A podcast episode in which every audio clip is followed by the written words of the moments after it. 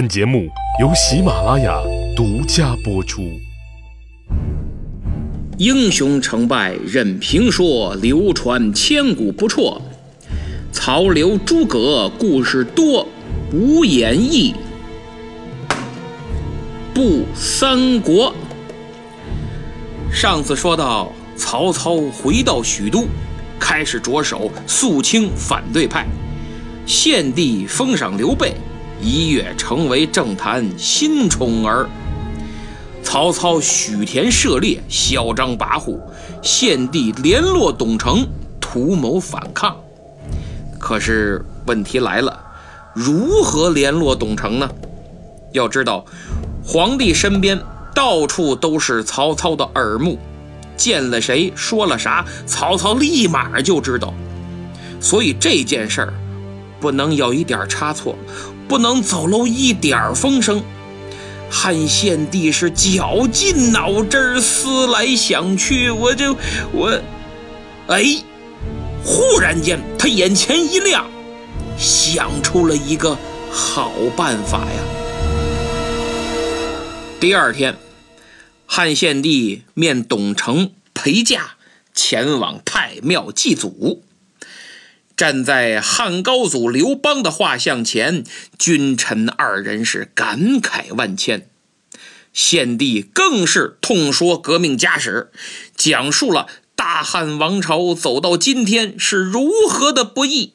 然后他话锋一转，指着刘邦身边张良与萧何的画像，说道：“刘侯张良，赞侯萧何。”都是为高祖立下汗马功劳的良臣呐。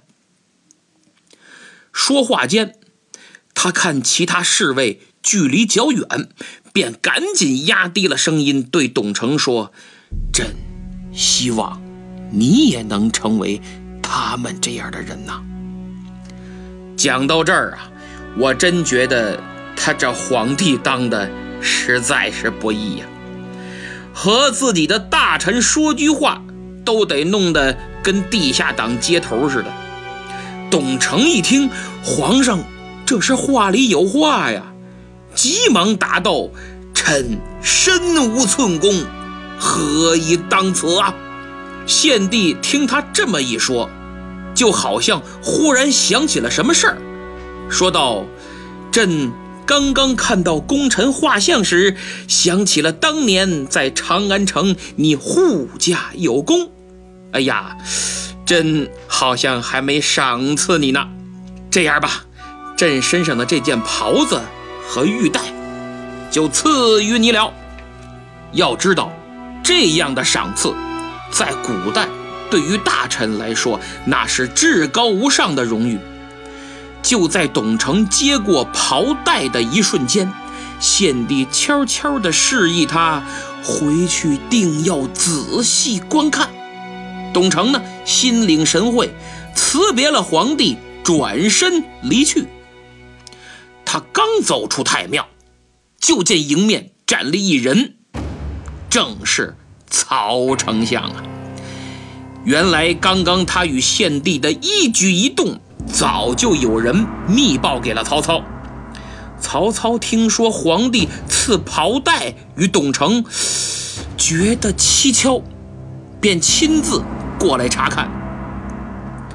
董承一看，这我躲是躲不过去了，就只好硬着头皮过去给曹操深施一礼。曹丞相倒也很客气，哎，二人毕竟都是。高级别的干部吗？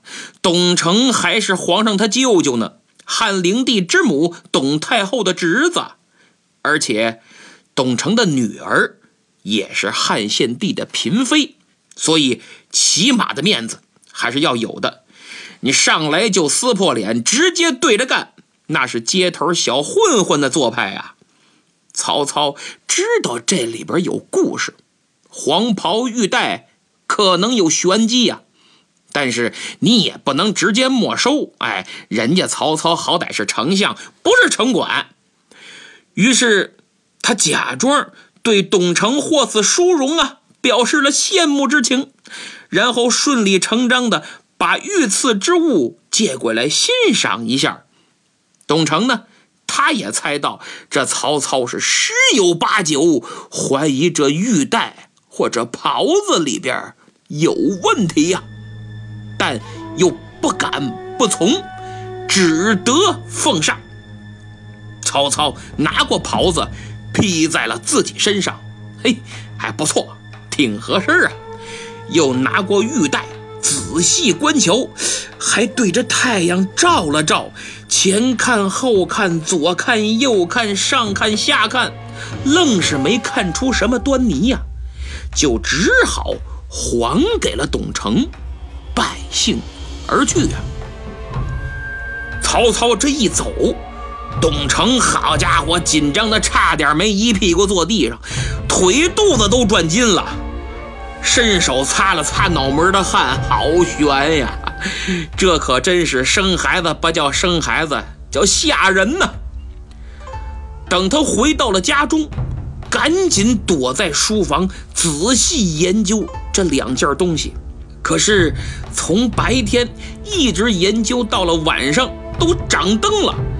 他从袍子的针缝钩边到玉带的边边角角，颠过来倒过去，翻过来覆过去，眼睛都快看花了。与曹操一样，啥也没看出来。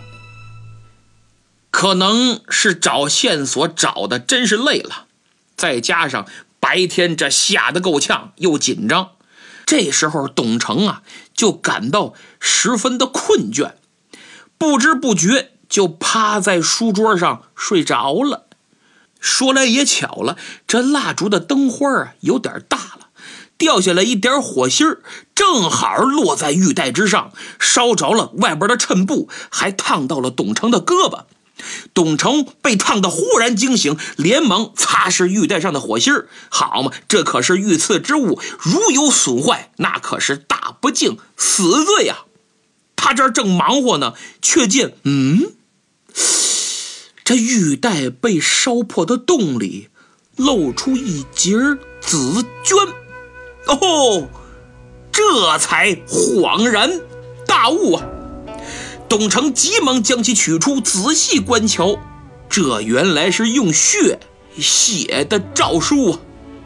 甭问，这血肯定是陛下的鲜血呀！诏书的内容。大致就是曹操专权，欺压群臣，目无君主。这样下去，大汉王朝的江山必被其所夺。你董承既是我的亲戚，又是国家重臣，拜托你联合忠义两全之士，为国家除害，铲灭奸党，匡扶汉室。希望你千万。不要辜负了朕的心意呀！看完了这封血诏，董承悲愤交加。他心想：这陛下都被曹贼逼成什么样了啊？不惜自戕啊，冒着生命危险给我写了这血书，传递消息。董承不禁失声痛哭啊！他擦干眼泪，暗自发誓，一定要为陛下完成这光荣而艰巨的任务。故事讲到这儿，有同学又要举手提问了，说：为什么皇上觉得董承是自己最能信得过的人呢？而董承又为什么接到这个任务，顿觉？天将降大任于斯人呢？俩字儿，董承是皇上他舅舅，哎，要不怎么叫国舅董承呢？如果您记性好的话，前文书中，董承同志在皇上从长安逃亡洛阳的事件中出过场，而且扮演了重要角色。其实说起皇上找亲戚帮忙啊。这在东汉历史是有着优良传统的。自打汉光武帝中兴建立东汉以来，传位到了何帝，也就是第四个皇帝开始，东汉王朝就陷入了一个历史怪圈，也是一个恶性循环的过程。这个过程一直延续到东汉灭亡。什么怪圈呢？就是啊，每个皇帝的岁数都很小，太后也就是皇帝他妈垂帘听政，放眼望去，自然把持朝政的都是娘家人儿。在我国的传统文化中，父亲这边叫亲，母亲那边叫戚。我们现在常说的亲戚两个字。各有各的含义，而且与自己同姓的叫内，与自己不同姓的叫外，所以历史上管这种现象叫做外戚专权。等皇帝长大了，放眼望去，这把持朝政的不是舅舅就是姨父，哎，都是他们在替自己做主，于是就特别想摆脱这种局面，自己亲政。你单挑吧，他自己势单力孤，单挑不了啊。于是就得拉身边的人来帮忙。皇帝身边最近的是谁呢？哎，自然就是宦官。于是乎，外戚和宦官就开始斗。今天东风压倒西风，明天又是西风压倒了东风，风水轮流转，轮流。把持朝政，哎，还就偏偏轮不到皇帝自己做主，就这样一直延续了一百多年。如果拍个电视剧，这名字我都起好了，哎，叫做《亲戚、女人和狗》，这也就是《三国演义》开篇十常侍作乱，灵帝桓帝失政，天下大乱的由来呀。如今。汉献帝同志依然没有摆脱这个魔咒，再次把赌注压在了自己舅舅的身上。俗话说：“一个好汉三个帮。”挑战曹操这种位高权重的人物，自己单枪匹马，无异于以卵击石啊！于是董承决定去找几个帮手。但是这种绝密任务，随便找俩人那可是不行的。简单的来说，必须符合以下条件，那就是浑身充满正能量，路见不平还敢吼，忠心耿耿保大汉，手里有兵能战斗啊！最最关键的是保密意识要强，哎，事关重大，容不下。丝毫马虎啊！经过一番苦苦寻觅，以下几个人站到了董承身边他们是工部侍郎王子服、长水校尉崇济、议郎吴硕、昭信将军吴子兰、西凉太守马腾。这几个人就以董承为中心。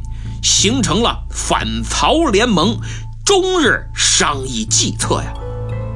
其实公正的来说，同样是国舅，董承虽然比当年的何进强的太多了，但让他去做曹操的对手，实在是难为他了。哎，双方完全不在一个量级上。人生有三大忌，其中之一就是力小。而任重，所以董承的结局，从接受衣带诏的那一刻起就已经注定。当然，现在的董承还是革命斗志高昂。经过与马腾的认真谋划分析，他俩达成共识，那就是还有一个人可以争取，谁呀？刘备经过反复权衡，董承认为事关重大，还是我亲自走一趟，一定要劝说刘备入伙。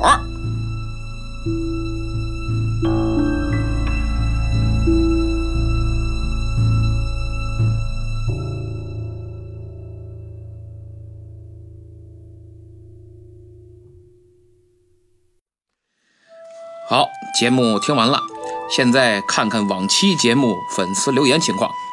上期节目第三十回，曹操的野心，抢到沙发的是老朋友，来自宝岛台湾的努力工作生活的人类。第二个留言的也是咱们的老小朋友，阳光幺二六。对了，这位小朋友啊，你每次听节目前一定要把作业写完，千万别耽误学习复习的时间，否则你考试考得稀里哗啦，你爸妈一问怎么回事啊？你说都是听喜马拉雅听的，得以后都不让你听了，那可坏了。所以呀，你听节目呀也把握好度啊。现在呢，你就要学着去管好自己，学着自律，把时间分配好。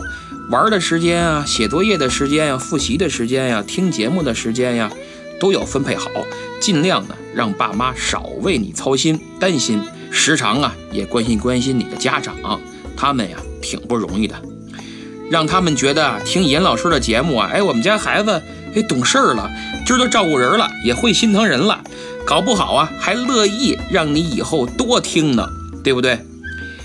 咱们听历史故事啊，为的就是从中学到东西，吸取经验教训，可不是单纯的放松听段子。过去皇上还每五天一次经研讲学呢，讲的都是经典著作和历史的事件，就是为了指导他更好的做决策，当个好皇帝，可不是让皇帝一天到晚听历史故事放松一下啊，跟现在听德云社段子似的，可不是这意思。所以呀，希望各位从我的节目中能找到自己想要的东西，在做人做事儿、工作学习和生活中都有所帮助。多听几遍，多品味品味，琢磨琢磨。要不我怎么周更呢？为的就是给大家留出时间消化。你一口气儿听这么多，除了哈哈一乐，啥也没记住。这么好的节目，不就白瞎了吗？浪费了，对吧？下面一位听友名叫 Mr. 彩晨，在上期节目啊留言很多，对节目表示肯定和支持，同时呢还提了点意见。他说，以往的三国，不论书本、曲艺还是影视作品，都是以刘关张为主角或正门代表出现的，不妨试试三方放在平等或者第三者来展现历史故事。您这个建议啊非常好，但是臣妾做不到。确实我没这能力，不知道怎么去写，也无从下手。不过我也想看看这样的作品。如果您哪天发现了，记得给我也发一下，我好好学习学习啊！非常感谢。那么从上期节目到今天，一个星期的时间，本专辑新增了三十多个五星好评。非常感谢啊！我就不一一点出各位的名字了，我在此深深的鞠躬十礼，对大家表示感谢。那么简单说几个有代表性的吧，听友龙头之龙头啊，龙头之龙头，然后是蓝下滑盖色心情，蓝下滑盖色心情，还有江上风萧萧啊，江上风萧萧和感觉陌生。啊，感觉陌生。这四位的评论中都提到了本专辑的特点，就是细品著作内涵，理论联系实际，见解独到深邃。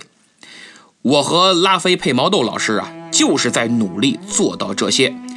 有时候为了一个细节，互相沟通很多次。由于主笔的是拉菲老师，所以他的压力就特别大。而且人家又是个完美主义者，写的不好就推翻。后边这个青梅煮酒论英雄，他三易起稿都快魔怔了。我呢，每次录音前也需要进行修改，对原稿做一些补充。录音完了，拉菲老师还要先审，如果没讲出他要的东西，那别废话，重录，没商量，直到满意为止。所以，我们创作团队呀，虽然只有这两个人，但确实是一丝不苟的把我们认为最好的东西呈现给大伙儿。这也是我们值得骄傲和自豪的地方。看着评分越来越多，播放量蹭蹭的涨，就像看自己的孩子长大一样。拉菲老师有时候一天问我好几次，呃，都有什么评论呢？呃，对节目有啥意见？哎，以后创作怎么完善？哎，今天播放量多少了？真的是非常认真，非常用心。这不眼瞅着快破五十万了吗？我们俩这都说好了，破五十万我就请他黑松白露搓一顿。到时候我发的听友圈，各位有兴趣的话，如果在家没什么事儿，看见了您就也倒上一杯，咱们在听友圈里一起隔空同庆。听友潇湘无月客给我提了意见，说。如果主播在人物对话时能模仿不同角色的不同语气与声音，那就太好了。主播加油！您这个意见提的特别对，拉菲老师也跟我说过很多次了。我现在正在注意。哎，您发现没有？这期我就有进步了。语气上分开人物应该是没啥问题，但是声音也分开呀，还有点难度。啊，这个个人声线也受限，我看看有没有其他办法。我也在听其他大师的作品，好好学习。听友穿越时空去吻你，穿越时空去吻你。他说很有趣的说书，本来想推荐给女儿听听《三国》，不过里边有些荤段，还是自己听吧。啊，这个实在是不好意思啊。这个专辑。确实不太适合孩子听，不过没事儿。今天主播给您推荐一本适合小学生读的《三国演义》啊，无障碍阅读版，北京联合出版公司的。为了让孩子能读懂很多四五年级以上学习的字，以及生僻字和多音字啊，都有注音，字儿还特别大，不费眼，也是白话文，插图很多，很精美，还有人物关系图。对于小学的孩子来说，是非常简单易懂，还能引起阅读兴趣的。《三国演义》这本书也是新课标必读书目，考试也涉及。孩子想拿的高分，必须要对整部作品有初步的理解和认识，而且书中的名言名句啊和写作手法，对孩子写作文也有很大帮助。有需要的朋友，请点击节目主页购物车图标，或者进主播的主页我的店铺前去查看。好，今天就到这儿，咱们下次再见。